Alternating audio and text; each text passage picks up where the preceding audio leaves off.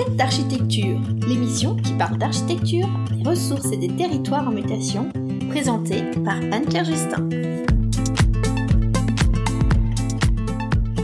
Chers auditeurs, vous vous demandez certainement pourquoi ce sujet? Eh bien tout simplement parce que la frugalité a pour objectif de préserver les ressources. On pense bien souvent aux ressources nécessaires pour construire, mais la biodiversité est elle aussi une ressource et elle aussi épuisable. Alors en tant qu'habitants, aménageurs ou bâtisseurs, il nous faut la préserver. Eh bien c'est parti pour décrypter les incidences des aménagements et des formes urbaines sur la biodiversité.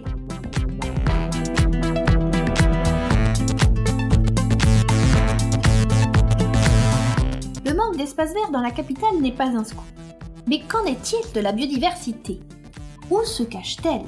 Quel service rend-elle? Vous vous étiez peut-être déjà posé ces questions, mais peut-être ne vous étiez-vous pas posé la question de savoir comment les formes urbaines se répercutent sur la faune et la flore en termes d'abondance, mais aussi de diversité des espèces. Alors, quels modèles urbains est-il finalement préférable de privilégier? Eh bien, pour répondre à ces interrogations, aujourd'hui, je suis allée à la rencontre de la professeure Marianne Cohen, enseignante-chercheuse à la Sorbonne, à Paris. L'entretien mené avec Marianne Cohen comprendra quatre parties.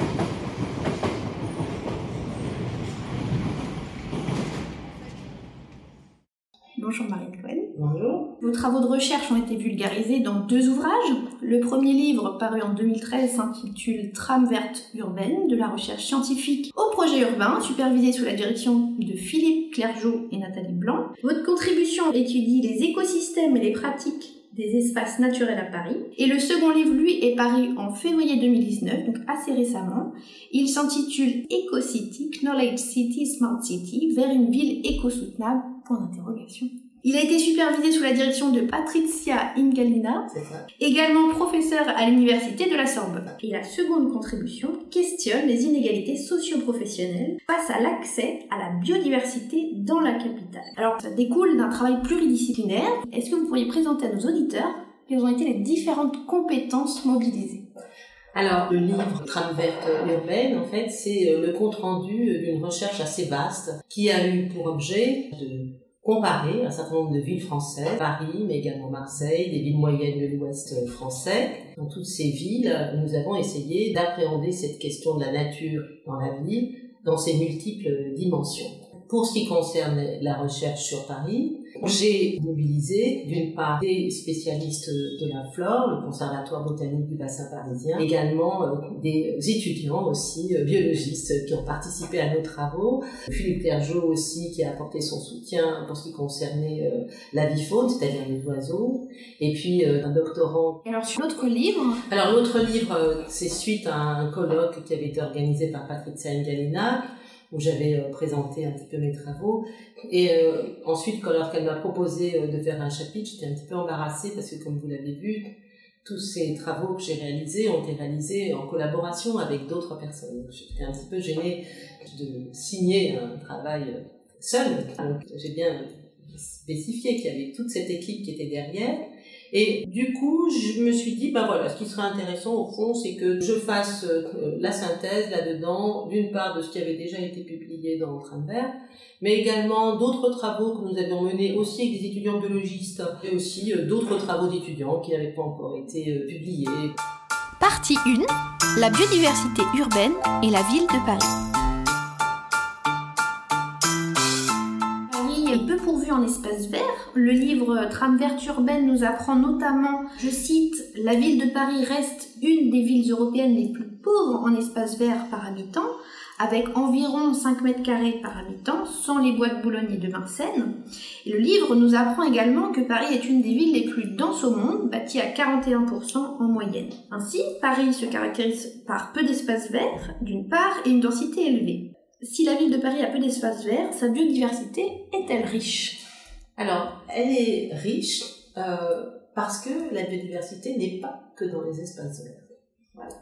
Et pour une raison principale, c'est que la mairie de Paris a euh, développé une politique euh, qu'elle appelle zéro phyto, qui est une politique qui a consisté à supprimer, à bannir l'usage des produits phytosanitaires à la fois dans les espaces verts, mais également dans les trottoirs, dans les tours d'arbres.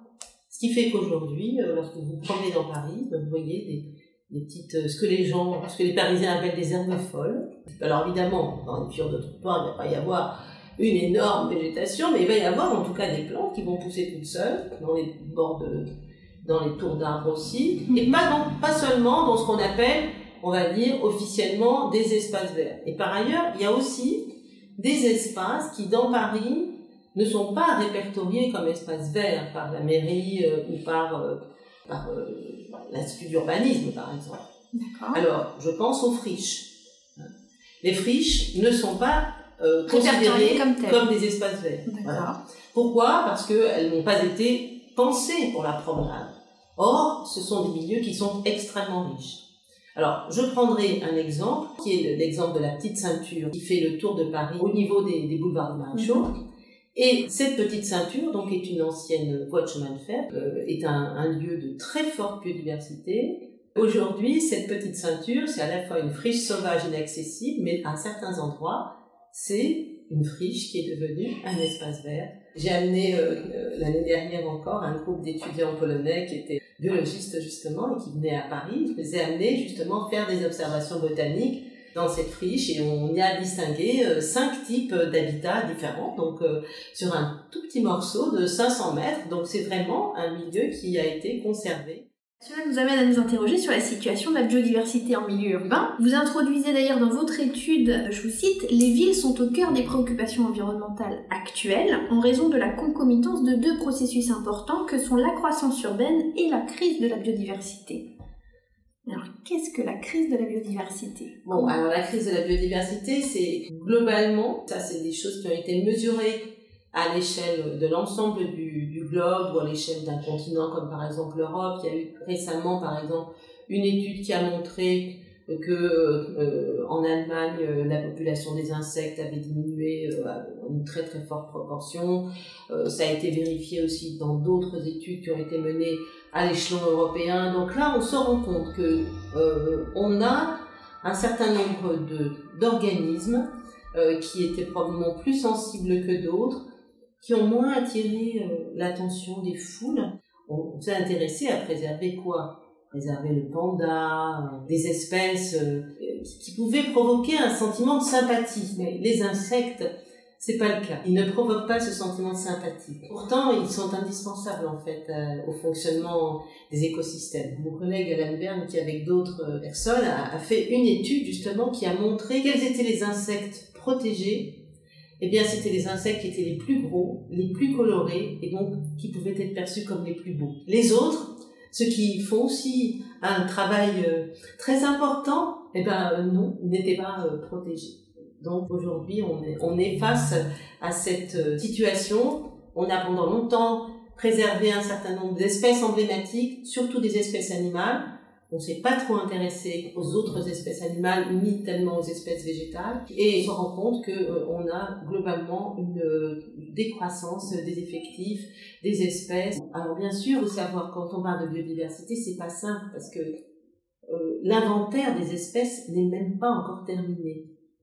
Donc donc on ne sait pas actuellement le nombre d'espèces. Bah, C'est-à-dire qu'en fait, le nombre d'espèces, on en trouve tout le temps des nouvelles. Ça varie. Euh. Mais néanmoins, ce qu'on peut dire, c'est que sur celles qu'on connaît, et qu'on connaît depuis longtemps, parce qu'il y en a quand même beaucoup qu'on connaît depuis longtemps, là, euh, il y en a vraiment euh, toute une catégorie qui sont aujourd'hui euh, en danger d'extinction. Et c'est pas seulement en France, en Europe, c'est vraiment dans le monde entier. Donc c'est pour ça qu'on parle d'une crise de la biodiversité. Actuellement, c'est vraiment lié euh, à l'impact de l'homme, euh, c'est-à-dire d'une part à l'agriculture industrielle, d'autre part à une certaine urbanisation qui a un peu oublié le végétal ou qui l'a simplement considéré comme un décor. Les animaux, en fait, se trouvent impactés par la croissance urbaine qui vient euh, mordre sur euh, ce qu'on appelle leur domaine vital, c'est-à-dire la surface dont ils ont besoin pour vivre. Mm-hmm. Donc pour chasser, pour se reproduire, euh, pour se nourrir.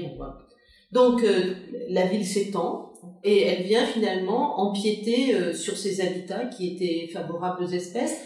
Et il y a un certain nombre d'espèces qui finalement vont un petit peu perdre leur appréhension par rapport aux hommes et vont arriver euh, à la surmonter et à tirer un certain bénéfice finalement de cette proximité avec l'homme en allant par exemple trouver des nouvelles ressources alimentaires dans ces espaces anthropisés. Euh, par exemple, alors donc les, les, poubelles contiennent des ressources alimentaires qui peuvent intéresser euh, les animaux sauvages. Cette nouvelle proximité entre l'homme et l'animal, elle est finalement liée au fait que dans les campagnes, dans le milieu naturel, eh bien, les animaux peuvent ne plus vraiment trouver ce qui leur convient. Et puis parfois, la ville s'étend tellement qu'elle vient mordre sur leur, sur leur habitat. Et à ce moment-là, bah, finalement, les hommes et, et des animaux sauvages se trouvent en contact moi, j'aimerais comprendre par rapport à Paris euh, comment ça s'est passé, parce qu'au regard de ce que vous dites, on, peut s'attendre à ce que la biodiversité était plus importante avant l'expansion urbaine de la capitale. Cependant, l'exposition euh, cette année au pavillon de l'Arsenal mettait en avant que la capitale est passée d'une nature productive où les terrains agricoles étaient aux portes de Paris et même dans Paris, à une nature d'agrément. Et dans cette conversion du territoire, il s'avère, je cite, que entre 1900 et aujourd'hui, les espaces verts d'Île-de-France ont largement gagné du terrain en passant de 17,7% à 33% du territoire. Mais là, on est à l'échelle de l'Île-de-France, hein, De l'Île-de-France, voilà. On voit qu'il y a eu certes une régression des terres agricoles, qu'il y a certes eu un urbanisme qui s'est étendu, mais les espaces verts ont presque doublé. Mm. Alors finalement, est-ce que la biodiversité à Paris on peut considérer qu'elle a véritablement régressé? Bon, alors, euh, pour répondre à votre question, il faudrait qu'on ait des comptages à différentes dates. Ce qui n'est pas euh, tout à fait évident, c'est qu'on peut avoir eu des comptages qui ont été faits au début du siècle, mais pas forcément sur la même emprise que ce qui a été fait aujourd'hui. Donc voilà, c'est pas toujours très simple de, comparer, euh, de comparer les choses. Quand on est passé au, à l'espace vert d'agrément, ça, ça s'est passé au 19e siècle, sous Haussmann, donc avec Alphand qui a mis en place justement euh, des jardins euh, comme euh, par exemple le parc Monceau ou le parc Montsouris. donc là, des jardins à l'anglaise où il y a eu beaucoup d'introductions de, d'espèces exotiques très spectaculaires, etc. Donc voyez-vous, si vous comptez tout cela dans la biodiversité, ça augmente. Mmh. Alors maintenant, si vous avez une vision beaucoup plus restrictive de la biodiversité, ce qui était le cas par exemple des collègues avec lesquels j'ai j'ai collaboré du Conservatoire botanique national de la biodiversité, donc du bassin parisien. Eux, leur travail, c'était de compter uniquement les espèces spontanées et les espèces originaires de la région parisienne, ou éventuellement des espèces qui peut-être avaient été introduites, mais avaient réussi euh, depuis déjà plusieurs générations euh, à se reproduire toutes seules, ce qu'ils mhm. appellent les espèces naturalisées. Les autres espèces, qu'on appelle les espèces exotiques, horticoles, etc., ne les intéressaient pas. Voyez-vous, donc tout dépend, comme toujours, de ce que l'on appelle biodiversité.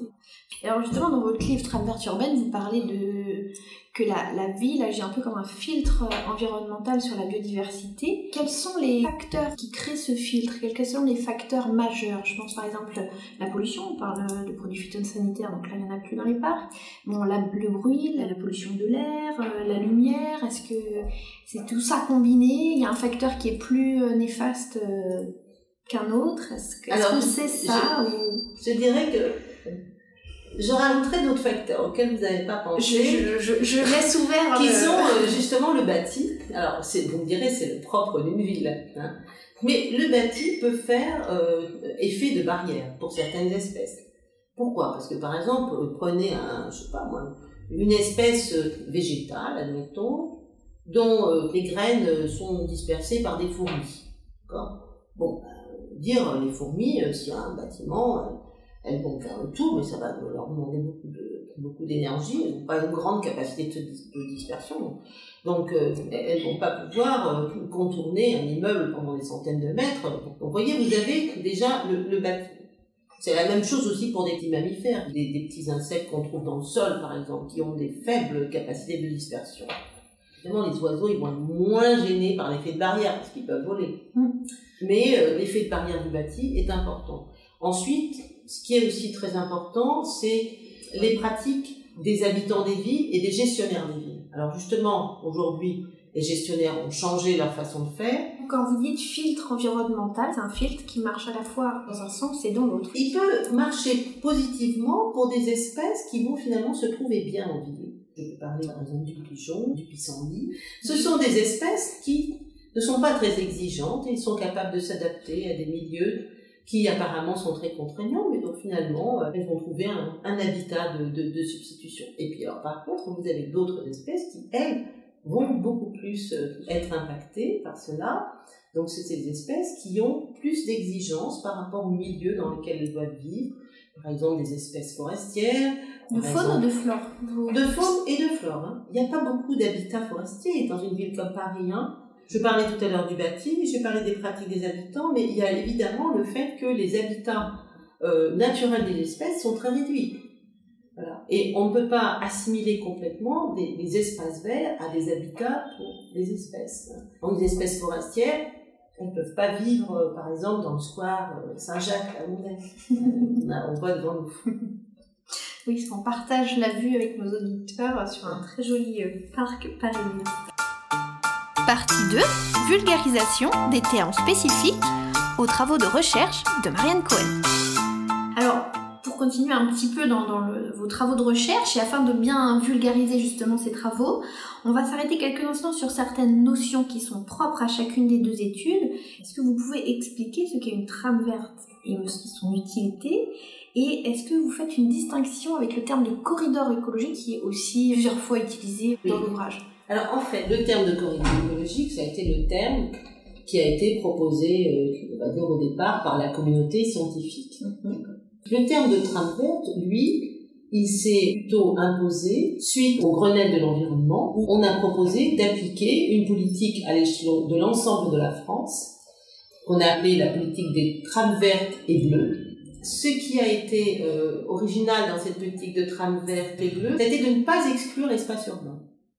Donc de considérer que l'ensemble de l'espace français pouvait être un espace où on pouvait réfléchir à la circulation des espèces, ne pas les enfermer en fait dans quelques parcs nationaux, mais au contraire permettre qu'elles puissent se diffuser. C'est aussi une politique qui intégrait déjà au fond la question du changement climatique, parce que euh, permettre aux espèces de, de pouvoir se déplacer d'un lieu à un autre, c'est aussi ce qui éventuellement leur permettrait de migrer euh, lorsque, par exemple, les conditions climatiques du lieu où elles sont installées, par exemple, dans un parc naturel, ne leur conviendraient plus. Au départ, on n'avait fait que des grands parcs naturels. Et puis, on s'était pas préoccupé, au fond, euh, de ce qui se passait entre. Voilà. Ensuite, on a évolué et on s'est rendu compte que finalement, si on avait des grands espaces naturels complètement isolés, comme des îles, au milieu d'un océan par exemple, de paysages agricoles très intensifs ou de villes très denses, eh bien, ma foi, les espèces n'avaient pas vraiment grande chance de survie à l'intérieur. Donc, on a évolué vers une, vision diffuse, au fond, euh, d'une politique qui soit à plusieurs euh, échelons de niveaux de protection, qui permettent, par exemple, des lieux totalement protégés, peut-être, mais également des lieux où le niveau de protection est moins important, un corridor écologique en ville, pour qu'il soit euh, utile, et là, pas seulement pour les espèces sauvages, mais aussi pour une autre espèce, euh, l'espèce humaine. On ne va pas le protéger, ça n'aurait pas de sens. Il faut au contraire en faire un lieu agréable où les gens vont pouvoir marcher, vont pouvoir bouger. Et là, à ce moment-là, on en fait un lieu plurifonctionnel. On va poursuivre nos études. Donc, dans l'autre livre, enfin dans les deux livres plutôt, vous parlez euh, de services écosystémiques alors c'est un terme un petit peu barbare quand on quand on n'est pas du, du milieu. On va justement essayer de comprendre ce que c'est. Enfin, alors, les services, les services écosystémiques, c'était euh, une notion qui a été proposée euh, lors de ces grandes réunions euh, internationales d'experts. Ils, ont essayé de montrer comment la, la nature rendait des services à l'homme. Ça pourrait peut-être être une façon, finalement, de faire davantage accepter la protection de la nature qui, aujourd'hui, fait encore assez défaut. Alors, les services écosystémiques, quels services la nature rend, rend aux hommes Première chose, évidemment, ça c'est quelque chose qui est très ancien. La nature, elle nous permet d'assurer un service de production, toute la production agricole par exemple. C'est énorme. Juste pour, pour, préciser aux auditeurs qui n'ont pas lu les, vos recherches, Vous avez classé le, en trois types de services écosystémiques la végétation rend à l'homme. Le critère numéro un, c'est l'auto-entretien, le bienfait culturel et la régulation hydroclimatique. Voilà, c'est c'est les ça. trois points. Voilà. euh, Donc la production, voyez-vous, ça fait partie des services écosystémiques importants. C'est pour ça que je l'ai quand même rappelé. La régulation hydroclimatique, alors c'est assez facile à comprendre. Un arbre, par exemple, permet de rafraîchir euh, le climat, permet aussi de bien euh, favoriser la pénétration de l'eau, par exemple, dans des épisodes pluvieux. Et puis vous avez ensuite euh, des services d'auto-entretien. Alors les services d'auto-entretien, c'est qu'est-ce qui permet finalement à la nature d'être durable? On s'est intéressé par exemple aux, aux espèces qui euh, avaient besoin de la faune pour pouvoir se reproduire. Et puis le dernier, donc c'est euh, la question culturel. euh, culturelle. Et donc ça c'est c'est quelque chose qui est assez difficile à, à mesurer. Hein. Et nous nous avons fait en fait un travail très original. Il y a eu plusieurs personnes qui y ont participé de mon ancien laboratoire. Nous avons fait des enquêtes assez vastes dans, euh, Paris, euh, dans différents lieux. On a fait plus de 1000 en fait, plus de 1000 enquêtes dans différents programmes de recherche.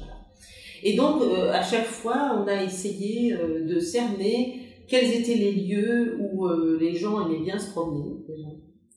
Et quelle était par ailleurs leur perception de la nature. Et on a essayé de voir s'il y avait un rapport entre les deux choses. C'est pas seulement l'idée que les gens ont, on a essayé de mettre ça en rapport avec la façon dont les gens utilisent en fait cette euh, ressource euh, de la végétation urbaine. Voilà.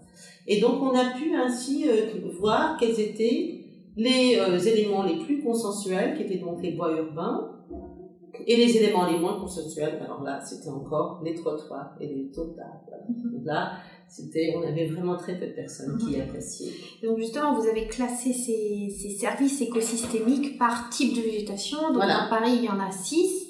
Il y a les bois urbains dont on a plusieurs fois parlé. Il y a les friches, euh, donc les trottoirs aussi dont on a parlé, les quais de Seine, euh, les jardins et les cimetières dont vous venez de Voilà. parler. Et, et les, le type de végétation qui remporte, si je peux dire, haut la main tous les, les critères à un niveau élevé, euh, sans trop de surprise, c'est les, les bois urbains. Puis bah, les, trottoirs ont plutôt un niveau faible sur Voilà. l'ensemble des critères et notamment bienfaits euh, culturels. Mais alors, moi j'avais une question au regard de ces excellents services rendus par les bois urbains existants. Est-ce qu'on peut s'attendre à ce que les plantations d'arbres qui ont été annoncées par la mairie de Paris dans Paris rendent d'aussi bons services écosystémiques ou est-ce que c'est différent? Bon, alors là, on va dire que ça va dépendre de beaucoup de choses. Parce que si je prends par exemple le cas de la régulation hydro- hydroclimatique, ça va dépendre par exemple de la densité des arbres. Ça va dépendre si ces arbres sont plantés dans de la terre. Parce que si c'est recouvert par une surface imperméable, eh ben, cette surface imperméable, elle va se chauffer en été. Et par conséquent, une partie du bénéfice de l'arbre en termes microclimatiques va, va être compensée par l'échauffement lié à la surface, à la surface qui va être imperméabilisée. Et puis un dernier élément aussi qui est important, c'est quelles espèces on va choisir. À Paris, on avait beaucoup utilisé le platane, mais le platane n'est pas une espèce euh, indigène euh, de Paris, c'est pas une espèce originaire du bassin parisien. Je veux dire, indigène, c'est originaire du bassin parisien. Donc, euh, est-ce qu'on va utiliser des espèces originaires du bassin parisien qui seraient susceptibles d'attirer aussi, en fait, toute une euh, flore et une faune compagne? Voilà. Partie 3. Décryptage des formes urbaines, favorables ou défavorables à la biodiversité. Alors nous allons désormais décrypter, euh, enfin s'intéresser un peu plus aux formes urbaines à à Paris et leur incidence sur la biodiversité. Donc je vous propose de décrypter chacune des formes urbaines dont il est question. Dans les études, il s'agit des faubourgs, des quartiers anciens, des quartiers haussmanniens et de quartiers plus récents. Je vous propose de commencer par les formes urbaines des faubourgs. Je vous cite, vous les caractérisez comme des quartiers socialement et morphologiquement hétérogènes et je précise que dans ces quartiers, vous observez une végétation diversifiée et une abondance d'oiseaux. Alors moi, je voudrais savoir à quelle échelle vous observez cette hétérogénéité. Est-ce que vous semblez évoquer des respirations dans le tissu urbain, telles que des friches ou des bords de voies de chemin de fer? Et en tant qu'architecte, lorsque vous me parlez de morphologie hétérogène, je pense aux variations, moi, à l'échelle de l'îlot. Donc à des variations en termes de hauteur, par exemple, mais aussi euh, à des variations de pleins qui vont être construits par rapport à des vides qui vont être non construits, qui vont pouvoir s'apparenter à des cours, des cœurs d'îlot, ou même euh, des dents creuses nombreuses. Mhm. Quelle est-elle, cette hétérogénéité favorable justement à la biodiversité? Alors, en fait, euh, on va dire que l'hétérogénéité, ça pourrait se définir avec de multiples indicateurs. Et en fait, on a utilisé euh, ceux qui étaient euh, les plus facilement accessibles. Pour revenir, par exemple, sur le cas des oiseaux, on avait euh, une étude, les comptages d'oiseaux, il faut déjà savoir que les comptages d'oiseaux, ils sont pas faits à un point, ils sont faits dans des mailles d'une grille, et ces mailles, elles font un kilomètre de côté. Donc ça nous fait quand même des portions de ville qui sont assez hétérogènes par nature, parce que vous allez avoir du bâti, vous allez avoir de la chaussée, vous allez avoir de, la voirie, euh, vous pouvez avoir des, espaces verts en 20 km À Paris, vous pouvez avoir déjà des choses très différentes, des arts d'alignement, etc., etc. Et donc on a finalement le, comptage des, oiseaux, on l'a dans cette grille qui fait, dans cette maille de grille qui fait 1 km On a commencé à, à essayer de voir s'il pouvait y avoir un lien entre les oiseaux et la densité du bâti. C'était pas très, c'était pas terrible, en fait, les résultats. Ah, zut. C'était pas terrible, ça veut dire quoi que bah, C'est-à-dire qu'on n'avait pas, euh, euh, on n'avait pas vraiment le, la corrélation attendue, parce que euh, on, on s'attendait à ce que plus ça soit dans ces bons bâtis, moins il y ait d'oiseaux. En fait, ça marchait pas très très bien. Mais on a eu aussi la même, le même problème avec, euh, avec les plantes. Hein. Mais c'est normal parce que l'étendue des valeurs de densité dans Paris, elle n'est pas énorme. Hein, parce que on a au minimum 20%, au maximum 50%. De, de, de, densité, de densité de bâti. Je veux dire, si on avait travaillé, y compris euh, sur la banlieue et la banlieue lointaine, on, on aurait eu sûrement des, des contrastes de densité beaucoup plus forts. Vous voyez, on aurait peut-être pu euh, davantage montrer ça. Mais en ayant travaillé que dans Paris intramuros, euh, on était déjà dans un univers qui était déjà globalement dense. Voilà. Et ce dont on s'est rendu compte, c'est que finalement, ce qui contribuait à améliorer beaucoup euh, le, le, modèle, hein, puisque c'est un modèle qui a été fait par mon collègue euh, Pellissier sur les oiseaux, eh bien, euh, c'est de prendre en compte la variabilité de la hauteur des immeubles. D'accord. Donc c'est comme ça qu'on a pu, sur notre petit carré d'un chaque maille de 1 km carré, calculer un coefficient de variation de la hauteur des immeubles, tout bêtement. Et donc c'est cette variation des hauteurs Et donc c'est cette, cette variation des hauteurs, mais qui en réalité veut dire beaucoup de choses. Parce que qu'est-ce que ça veut dire en fait dans un quartier comme celui-là, la variation des hauteurs? Ça veut dire qu'on va avoir le petit atelier, le petit immeuble de faubourg de 3-4 étages, et puis on pourra avoir aussi quelques avenues haussmanniennes, qui auront été des percées haussmanniennes qui auront été faites dans ces quartiers populaires. Et puis, euh, on, a ensuite, bien sûr, des immeubles euh, ensuite qui ont été construits euh, à l'époque moderne, années 70, etc. Donc, c'est très hétérogène comme quartier. Hein. L'hétérogénéité des hauteurs, elle, correspond aussi à une hétérogénéité des époques, des matériaux et des fonctions. Et donc, une petite, une petite maison, par exemple, d'artisans dans une ruelle pavée, vous voyez, ça, va de pair avec euh, un, une absence de circulation automobile, avec des, des, rues pavées donc qui ne sont pas des rues imperméables, dans lesquelles il peut y avoir aussi une autre circulation de l'eau, généralement euh, un petit peu de plantes un peu spontanées qui vont pousser un peu n'importe où. Cette hauteur en fait euh, de bâtiments, elle montrait que on avait finalement des quartiers qui avaient été construits à différentes époques avec différentes fonctions différents matériaux, différents types d'urbanisme, différents modèles d'urbanisme, et que c'était ce mélange en fait qui faisait que on pouvait avoir euh, davantage d'oiseaux dans ces quartiers. Dans vos études, vous parlez du caractère euh, multistrate dans ces quartiers. Qu'est-ce que ça veut dire? Est-ce que ça veut dire qu'il y a euh, des, de la végétation qu'on peut retrouver à différentes hauteurs? De alors, bâtis ou comment vous définissez ça? Alors ça, c'est quelque chose, justement, c'est un indicateur qui avait été mis au point aussi euh, à l'intérieur de ces carrés on avait la chance de disposer d'une carte de la végétation de Paris qui nous indiquait la hauteur en fait des, euh, des végétaux euh, en calculant un, indice pour voir un petit peu comment est-ce que euh, par exemple si on avait dans un endroit pas très grand hein, mais à la fois un arbre autour des arbustes et puis ensuite de la pelouse en fait, on s'est rendu compte que quand on avait cette disposition-là, eh bien, on avait davantage d'oiseaux. Alors, pourquoi?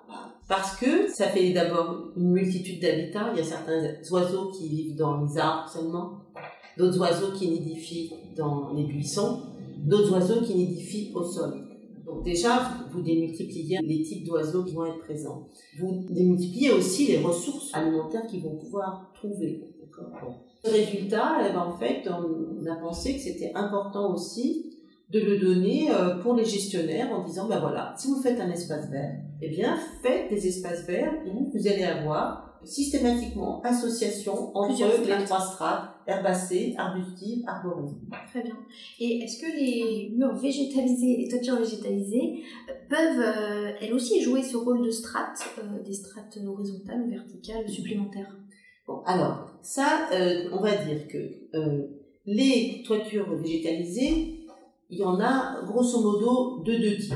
Les plus courantes sont des toitures qui sont développées sur un substrat assez mince mm. et sur lesquelles on met euh, ce qu'on appelle couramment des plantes grasses. Donc euh, des petits sédums, des choses comme ça. Bon alors ça, ces toitures-là, on va dire que elles jouent pas un rôle énorme euh, du point de vue de la biodiversité parce qu'il n'y a pas beaucoup déjà de diversité d'espèces qui supportent des telles conditions-là. Il faut qu'à la fois ces espèces-là vont supporter de vivre dans un sol très mince et très sec, mais qu'en plus, elles résistent au gel hivernal, parce qu'on est quand même dans des régions où il peut y avoir des épisodes de gel hivernal. Donc, c'est pas, il n'y a pas un choix énorme euh, d'espèces, et il n'y a pas forcément euh, énormément d'espèces de, de la faune qui vont pouvoir vivre avec ou vivre de ces espèces végétales. Et après, vous avez d'autres modèles de toits végétaux qui sont plus ambitieux, avec davantage de, de substrats. Et eux, vous allez pouvoir avoir justement des végétaux passer arbustifs, arborés. Et donc, vous allez retrouver finalement des fonctionnalités des trois strates que, euh, dont on avait montré l'intérêt, par exemple, pour, pour, favoriser la diversité des, des oiseaux et qui, évidemment, sont aussi euh, des modèles vous allez avoir une diversité de plantes, puisque vous allez déjà avoir des espèces herbacées, arbustes, herbaux. Ok, donc je, souhaitais un petit peu approfondir cette, question de, pluristrate ou multistrate, comme vous l'appelez. Euh, puisque ça, ça faisait vraiment partie de caractéristiques des faubourgs. Mais on va avancer un petit peu aussi sur les quartiers centres anciens et quartiers haussmanniens, qui sont, je vous cite, eux, défavorables à la présence d'une végétation spontanée. Par contre, Grâce aux grands arbres d'alignement, vous observez que ces quartiers favorisent l'abondance des oiseaux, mais pas leur diversité. Ce que euh, on a montré avec nos travaux, c'est dans ces quartiers centraux et ces quartiers euh, très aisés, finalement, il y a peu de place pour une certaine biodiversité végétale, spontanée, peu de jardins, euh, alors, aucune friche, vu le prix du foncier, mhm. évidemment. donc, est-ce que c'est pratiquement pas de jardin partagé non plus voilà. Est-ce que c'est la densité qui ne le permet pas? Alors, c'est la densité, euh, c'est la densité et en même temps c'est les attentes euh, et c'est le profil, on va dire, euh, socio-professionnel, socio-culturel des habitants. Par exemple, bon, je ne sais pas où ça en est actuellement, j'ai pas regardé la dernière carte des jardins partagés à Paris, mais la carte des jardins partagés à Paris, il y en a dans certains arrondissements centraux, hein, mais il n'y en a pas du tout, par exemple, dans le 6e arrondissement à l'époque quand j'avais consulté.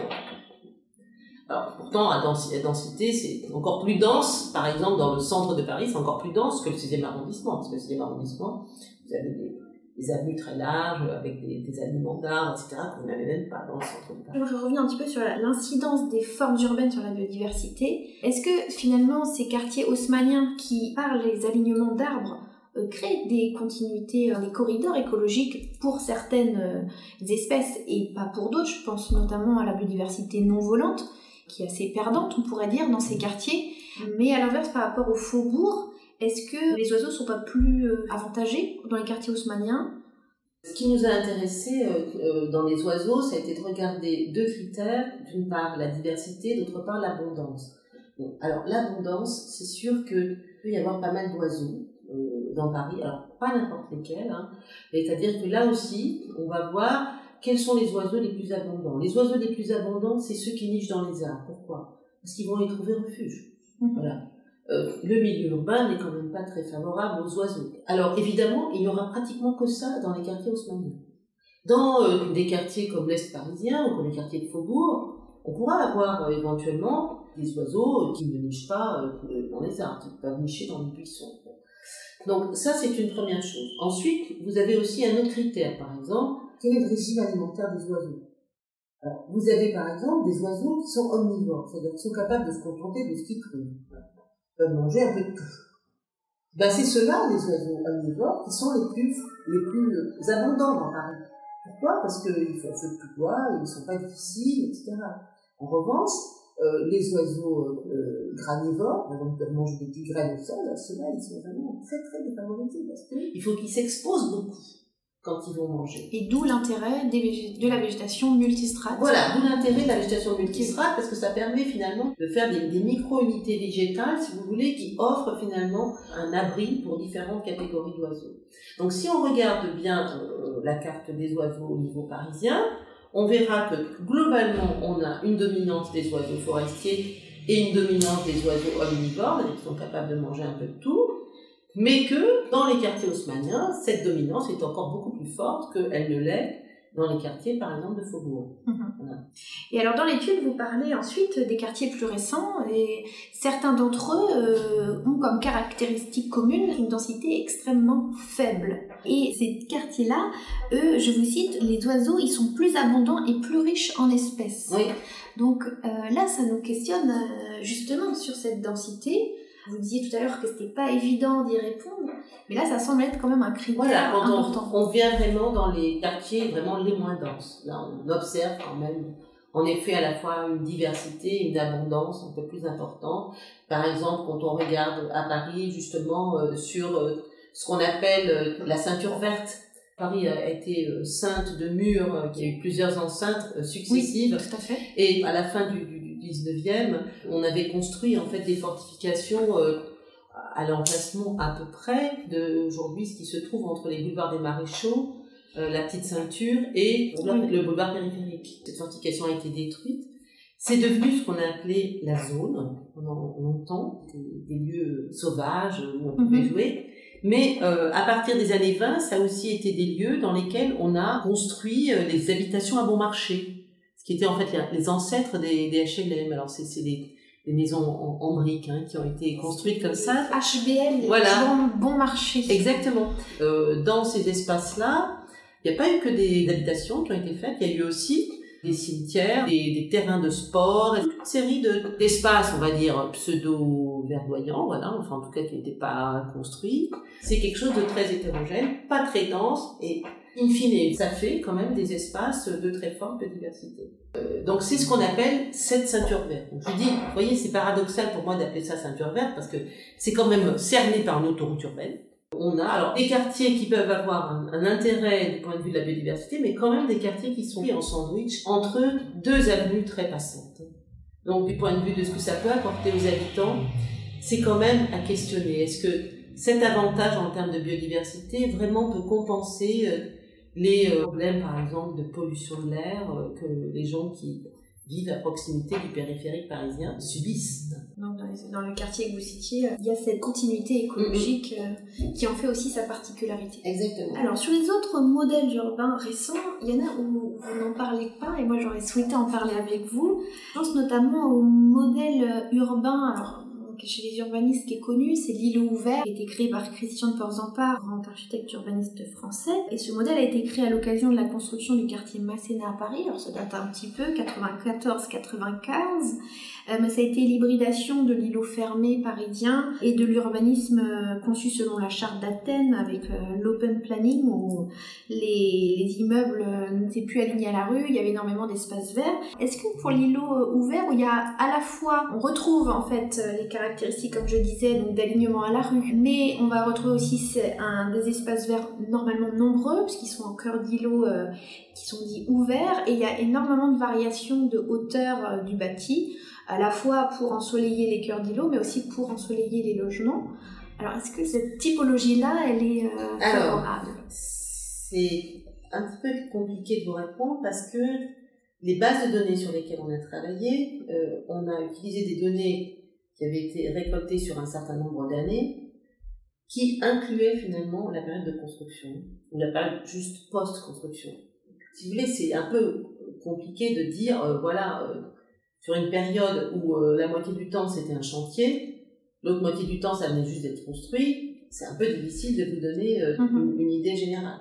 J'ai re-regardé un petit peu euh, par rapport aux informations qu'on avait à la fois dans la base de données oiseaux et dans la base de données flore. Franchement, euh, ces données ne me permettent pas en fait de vous donner une réponse. Maintenant, euh, on peut dire aussi que on, a aussi une pratique quand on est géographe, biogéographe comme moi. C'est-à-dire quand on se promène dans les rues, on regarde toujours ce qu'il y a. c'est sûr que c'est un lieu où les tours d'arbres, par exemple, sont assez intéressants du point de vue de la flore qu'ils abritent. Voilà, une flore peut-être un petit peu plus diversifiée que dans d'autres quartiers, par exemple, que j'ai pu étudier récemment, dans le 18e arrondissement, par exemple, c'est assez, assez limité ce qu'on a comme espèce, même par exemple sur l'île de la Cité, où j'ai aussi fait des, petites études sur les, végétaux qu'il y avait dans les, dans les tours d'arbres, on peut avoir peut-être un petit peu plus de, de biodiversité. Mais euh, c'est simplement, on va dire, une impression euh, que j'ai eue, euh, que je n'ai pas pu vérifier systématiquement par des relevés comparatifs. Vous voyez, donc c'est un petit peu délicat pour moi de vous dire. Alors récemment, j'ai entendu un étudiant là, qui avait travaillé sur, sur les insectes pollinisateurs hein, dans, dans, Paris. Il avait étudié un certain nombre d'espaces naturels. Alors, parmi les espaces naturels, il avait étudié le. Il il y a un jardin très intéressant en fait dans ce quartier un jardin, on a reconstitué des espaces humides, etc. Qui est au cœur du, du quartier. donc ça, c'est un espace qui est en dehors des îlots. Euh, voilà, c'est ça. C'est un, jardin, enfin, un jardin paysager qui est partagé par. Mais qui est un jardin, si vous voulez, qui est intéressant d'un point de vue écologique parce qu'il cherche à reconstituer des milieux humides c'était pas forcément hein, quelque chose qui attirait beaucoup euh, des insectes pollinisateurs, mais néanmoins c'était euh, un milieu qu'il avait été considéré comme euh, très intéressant pour contribuer à la biodiversité en général, même s'il n'y avait pas énormément d'insectes pollinisateurs, mais il y avait d'autres ensembles d'organismes qui étaient intéressants. Il faut voir aussi que dans ce quartier, on a aussi les alignements d'arbres, la végétation à l'intérieur des îlots, qui est euh, beaucoup plus en fait une, une végétation avec euh, des espèces qu'on appelle nous horticoles, c'est-à-dire euh, des espèces qu'on met en jardin, ne sont pas des espèces euh, spontanées euh, du bassin parisien. Mais qui peuvent aussi avoir... Voilà, euh, qui ont d'autres fonctions, qui vont, qui vont embellir, qui vont aussi attirer, parce qu'il faut voir que cette végétation-là, elle est constamment en fleurs, notamment les massifs fleuris, qui sont constamment renouvelés. Hein, c'est aussi quelque chose qui qui augmente les, la présence des insectes pollinisateurs en vie. Et alors, vous disiez, bah, je peux pas vraiment y répondre parce que quand, quand je regarde les chiffres que j'ai de l'étude, c'était en chantier ou ça venait juste de se terminer. Mais au regard des quartiers que vous avez précédemment observés, vous avez vu que certaines caractéristiques étaient favorables, d'autres moins favorables. On a parlé pour les faubourgs des hauteurs, de bâtis variables, de la végétation multistrate. Est-ce que justement ces caractéristiques qu'on retrouve euh, dans ce quartier, euh, on peut s'attendre à ce qu'elles soient aussi favorables? Ah ben si on les retrouve, oui, euh, pourquoi pas. Euh, il faudrait en effet euh, peut-être renouveler l'étude maintenant, revoir plus exactement, par exemple, ce quartier-là par rapport à d'autres quartiers modernes dans Paris. la charte d'Athènes, elle n'a jamais été vraiment totalement appliquée dans Paris. Dans Paris, on était quand même toujours guidé par le schéma de la voirie quand même. Hein c'est plutôt en banlieue qu'on a dans les grandes cités qu'on a construit à partir de rien. Mhm. Mais dans Paris, les immeubles, y compris qui ont été construits dans les années 70, ils étaient quand même alignés sur la rue. Mais du coup, c'est pas vraiment de la donc c'était vraiment ça non, non, qui, mais qui, je, constitue la rupture. Euh. Oui, je suis d'accord. Sauf que euh, ce que j'ai de l'époque de la charte d'Athènes, dans Paris, mhm. c'est ce qui a été construit dans le 13e, 15e arrondissement à peu près. Vous voyez, là, vous avez pas mal d'immeubles comme ça. Bon, au milieu, qu'est-ce qu'on mettait? La pelouse, avec trois boulots, et puis euh, des arbustes impervirants, qui allaient donc faire toujours du décor. Euh, ou alors, éventuellement, si c'était pas des boulots, on mettait aussi des, des sapins, des choses comme ça. Voilà. Très très taillés, euh, les, les, haies très très taillées, euh, la pelouse très tondue, etc. Donc là, vous voyez, c'était le décor toujours vert. Mais le décor vert, mais la, biodiversité dans votre étude. La, la, biodiversité était plus faible. Par contre, ce que nous on a constaté quand on a fait les enquêtes dans les jardins, dans les résidences privées dans le 15e arrondissement, c'est qu'il y avait un certain nombre d'habitants qui ne voulaient plus ce modèle-là. Hein? Ils habitaient là-dedans, ils avaient pas vraiment accès, mais il y avait une tolérance pour qu'ils puissent s'occuper euh, d'une petite partie du jardin qui était devant chez eux. Ils, ils y plantaient parfois euh, des jardins potagers, euh, d'autres espèces, etc. Donc ils essayaient de se recomposer un espace qui correspond finalement à leurs attentes et qui n'était plus ce modèle du jardin toujours vert, impeccable, carré.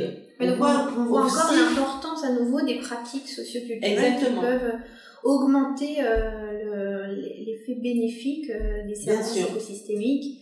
Euh, enfin, ponctuellement en tout cas. Voilà. voilà. En tout cas, au moins, on avait vu que même si c'était avec d'autres espèces horticoles ou avec des espèces potagères, il y avait un certain nombre d'habitants qui faisaient en sorte de déroger aux, règles qui avaient été établies pour ce type de résidence. Dans le quartier de Port-en-Parc, là, ce qu'on appelle Paris-Rive-Gauche, oui.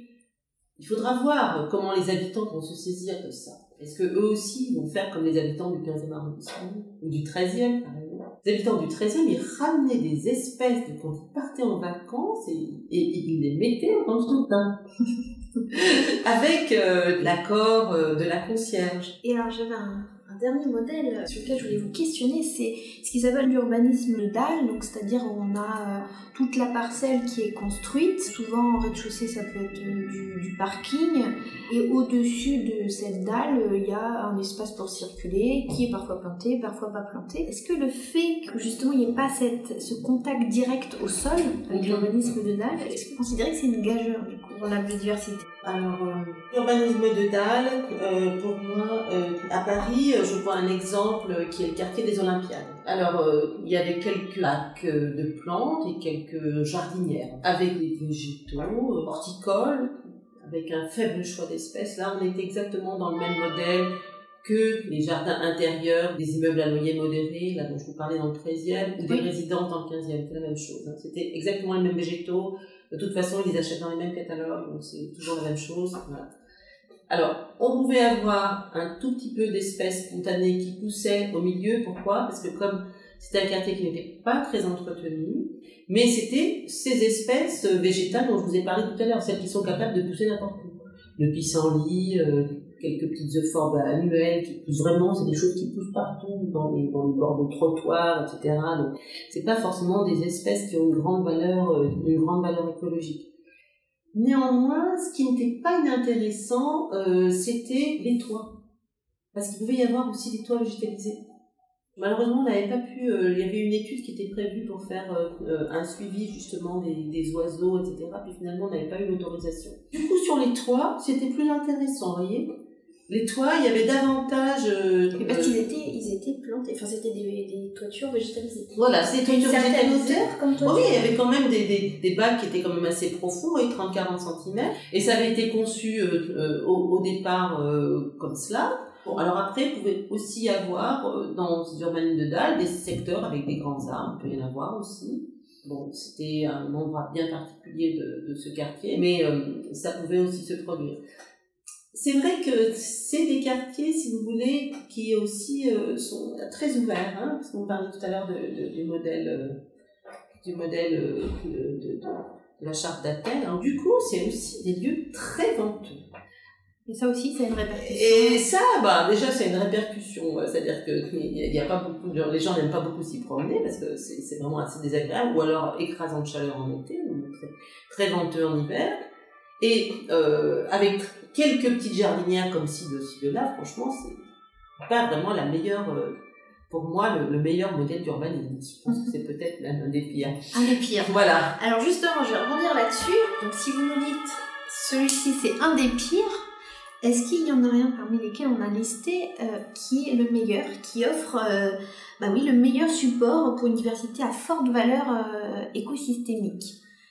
Alors. Euh, si, si vous aviez à vous adresser à des, à des urbanistes, à des architectes qui ont des nouveaux quartiers à construire, ou si vous deviez conseiller des maîtres d'ouvrage pour bah, faire les choses euh, durablement pour, pour la suite, qu'est-ce que vous pourriez conseiller? Alors, justement, euh, ce qui est un petit peu compliqué, c'est que, évidemment, les quartiers qui étaient les plus intéressants du point de vue de la biodiversité, c'était les anciens quartiers de Faubourg mais on ne peut pas les reconstituer. Par contre, on peut peut-être s'inspirer de ce qu'on trouve dans ces quartiers de faubourg c'est ça. pour pouvoir faire des préconisations pour, euh, on va dire, euh, des nouveaux quartiers. Donc, par exemple, voir que la diversité, pas seulement des hauteurs, mais la diversité des matériaux, des matériaux des toits, des matériaux des chaussées peuvent être aussi favorables à la biodiversité. Donc, euh, ça, c'est quelque chose d'intéressant, avec le fait de préserver aussi dans les quartiers des surfaces non imperméables, prévoir qu'il n'y ait pas des clôtures complètement étanches euh, entre elles, mais qu'il puisse y avoir des petits passages en fait pour les animaux. Ça, ça peut être intéressant dans la mesure où il n'y aura pas trop d'animaux gênants. Je vous ai pas parlé des animaux gênants. Je vous ai parlé des pigeons qui peuvent être euh, pas du tout appréciés, mais après on en a d'autres qui sont pas très appréciés. C'est par exemple les rats. Mais J'ai failli justement vous en parler tout à l'heure.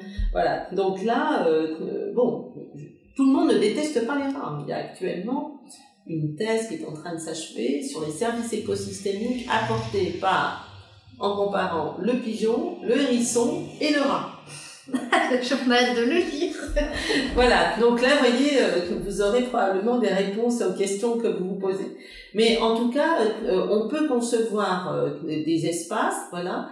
Cette hétérogénéité, euh, c'est pas simplement euh, appliquer euh, le même type de matériaux, le même type de surface au sol, le même type de surface végétalisée en variant les hauteurs. Non, il faut varier un petit peu le- l'ensemble et les hauteurs de végétaux. Donc ça, on a vu aussi que euh, associer les différentes strates, ça peut être aussi intéressant. Donc, voyez, c'est des choses qui pourraient aussi être intégrées.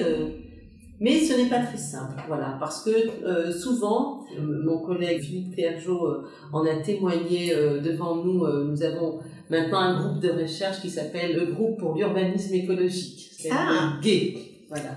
Le gué comme un gué pour passer une rivière. G-U-E. Et donc il disait que bien souvent, il était consulté une fois que le projet avait été fait par les architectes. On concevait finalement son expertise comme une, une expertise additionnelle qui allait, on va dire, euh, apporter une petite touche euh, écologique. Mais souvent, en fait, déjà tout était conçu et finalement, euh, ça limitait beaucoup la portée de ces propositions. Alors, euh, est-ce qu'il y a d'autres propositions qu'on pourrait faire? Je sais pas, par exemple, euh, tout à l'heure on parlait de la densité, aussi les formes, les rapports plein-vide. euh, On a vu que si le quartier est traversé par une continuité, un corridor écologique, alors là il y a une plus-value très Mhm. importante. C'est pas sur la sur la densité, sur le sur le rapport plein-vide, sur est-ce que vous avez des, des recommandations Oui, ben alors voilà, déjà, par exemple, réfléchir, pas seulement, parce que c'est intéressant, votre raisonnement, c'est un raisonnement au niveau de l'îlot. Mhm. Mais le raisonnement que nous on a essayé de tenir au niveau de la ville, c'était un, un raisonnement en, en termes de, de- de- du tissu urbain. Mhm. Donc là, euh, on s'intéresse aussi à ce qui se passe entre les îlots. Mhm. Parce que si chaque îlot, si vous voulez, euh, vous avez un petit endroit de biodiversité comme ça, mais que en fait les animaux peuvent pas du tout en sortir, hein, donc ça vous fera une multitude de petites îles comme Ça, ça. revient à ce qu'on disait en début d'émission. Oui, sauf de- que voilà, ça sera moins grand que ça ne sera pas, mais Voilà. il faut pas non plus concevoir euh, une architecture euh, qui soit accueillante à, à la, à la biodiversité. Il faut aussi euh, sortir de la vision de l'îlot. C'est-à-dire qu'il faut réfléchir à qu'est-ce qui va se passer entre les îlots, de façon à ce que euh, on puisse réfléchir à intégrer ces trames vertes euh, pour faire correspondre finalement les îlots. Et vous voyez, c'est pas juste au niveau de l'îlot qu'il faut intervenir, c'est c'est l'ensemble. Après, on peut aussi, euh, vous parliez des, des toitures végétalisées, euh, euh, on peut aussi réfléchir aux façades végétalisées et on peut aussi réfléchir aux continuités par ces effets de façade, ces effets de toiture. Et euh, voilà, donc... euh, Continuité aussi. voilà, oui, parce que ça permettrait aussi, si vous voulez, de- de- d'atténuer en fait l'effet de barrière lié à la hauteur du bâtiment. Comme on en parlait aussi en début d'émission avec euh, les fourmis qui doivent Oui. contourner. Par euh, exemple. Par exemple. Partie 4. L'accès à la biodiversité urbaine selon les profils socio-professionnels dans la capitale. Vous étiez intéressé aussi dans vos travaux de recherche à, à savoir si la biodiversité était une question de, de richesse et vous parlez du paradoxe haussmannien. Qu'est-ce que c'est? Alors, le paradoxe haussmannien, au départ, hein, c'est quelque chose qui a été proposé par d'autres auteurs avant moi, hein, c'est pas du tout une expression qui m'appartient, qui montrait que Paris était un cas un peu particulier parce que les quartiers les plus aisés, les plus chers, étaient les quartiers les plus denses, les plus minéraux. Alors que euh, dans bien d'autres villes, les quartiers aisés étaient euh, des quartiers verdoyants. Ce paradoxe, il est plutôt sur le critère euh, catégorie socio-professionnelle. Oui, sur le, le densité urbaine comparée au prix du foncier et aux catégories socio-professionnelles. Voilà. Nous, dans notre étude, quand on a voulu comparer évidemment ces services écosystémiques avec les catégories socioprofessionnelles, par îlot d'informations statistiques, on a regardé qu'est-ce qu'on avait du point de vue de diversité et qu'est-ce qu'on avait euh, du point de vue des catégories socioprofessionnelles? Et donc on s'est rendu compte que dans ces quartiers centraux et dans ces quartiers aisés, on avait assez peu de services écosystémiques parce que voilà, il y avait pas beaucoup de forêts, euh, pas beaucoup de bois urbains, pas beaucoup de friches, plutôt euh, des parcs urbains euh, ou des tours d'arbres qui offraient le moins de services écosystémiques. Et en revanche, on avait une population qui était favorisée. Et puis, de l'autre côté, par exemple, dans l'Est parisien, on avait une population qui est assez mélangée. Hein. Aujourd'hui, vous avez à la fois des catégories moyennes, vous avez aussi des catégories plus aisées. Et on a, du fait de cette morphologie urbaine, de tout cet héritage des anciens jardins, une diversité qui est beaucoup plus importante dans cet espace public. Voilà. Alors, après, euh, dire que la biodiversité sauvage de l'espace public euh, viendrait atténuer euh, les inégalités socio-économiques dans la ville, quelque chose que nous nous sommes bien gardés de dire. Parce que tout dépend finalement de l'attitude et de l'attente du citoyen par rapport à cette présence du sauvage certains habitants, par exemple du 16e arrondissement, ça ne les intéresse pas beaucoup. Ils préfèrent des jardins plus aménagés, plus accessibles, euh, dans lesquels ils se sentent en sécurité. Donc ça, je dis ça parce qu'on a fait des enquêtes. Alors que dans le 20e arrondissement, on avait des gens qui n'aimaient pas du tout hein, la nature sauvage en ville, qui trouvaient que c'était absolument pas à sa place. Mhm. Mais on avait aussi euh, pas mal de personnes qui, au contraire, euh, étaient très intéressées par cette présence de la biodiversité. Donc, vous voyez, euh, ça dépend vraiment des attentes aussi des personnes. Euh, finalement, ça semble bénéfique plutôt pour les personnes habitant dans l'Est parisien, d'après les enquêtes qu'on avait faites. Et ça semblait finalement ne pas être un problème euh, pour les habitants du 16e arrondissement, parce qu'ils trouvaient finalement de quoi se contenter avec ce qui existait, les parcs conventionnels venaient davantage. Leur contact avec la nature pouvait être plutôt quelque chose qu'ils allaient penser quand ils allaient aller à leur résidence secondaire à la campagne. Oui, c'est ce que vous précisez euh, dans vos études. Par rapport aux, autres villes, euh, parce que Paris se, se, distingue, vous citez dans vos études euh, les villes comme Phoenix, Vancouver ou bien Leipzig en Allemagne, la richesse est corrélée à la biodiversité. Alors, pourquoi? Parce que il y a un certain nombre de modèles de villes où les quartiers les plus favorisés correspondait euh, à euh, des quartiers euh, qui ont été des quartiers historiquement, des quartiers verts, où il y a pu y avoir par exemple des domaines de l'aristocratie. Ça dépend bien sûr de l'histoire de chaque ville. Hein. Donc ça, il faut replonger dans l'histoire de chaque ville pour comprendre. Mm-hmm. Alors, à Phoenix, c'est plus qu'évident, hein, parce que Phoenix, c'est dans l'Arizona, quand même dans un climat très raide, très dur, aride.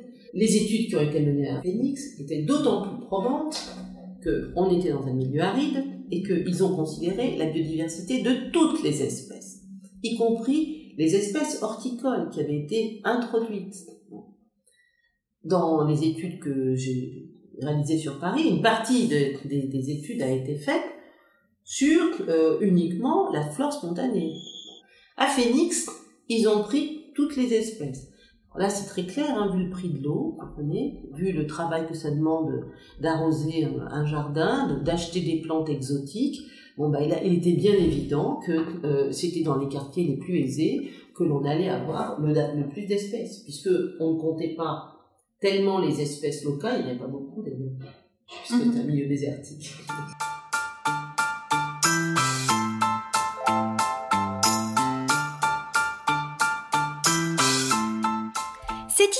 se termine cette émission. Je vous remercie très chaleureusement Marianne Cohen pour votre contribution, vos recherches et le temps accordé.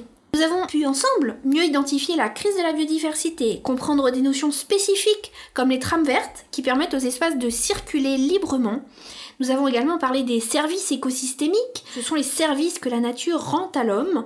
Nous avons compris que suivant les types de végétation, eh bien, elle rendait des services plus ou moins importants entre les services agricoles, les services hydroclimatiques, les services d'auto-entretien ou encore de bienfaits culturels. Nous avons recueilli aussi votre avis sur les plantations d'arbres qui sont projetées dans la capitale et bien sûr nous avons pu décrypter les incidences des différentes formes urbaines sur la biodiversité du faubourg au quartier récent et nous avons questionné la densité.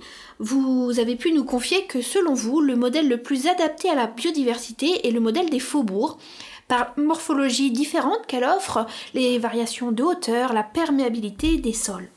Et donc ce modèle est à reproduire en architecture contemporaine. Vous nous avez aussi partagé votre travail euh, sur les corrélations entre l'accès à la biodiversité et la richesse des ménages. Merci aux auditeurs de nous avoir écoutés jusqu'au bout sur Enquête d'architecture.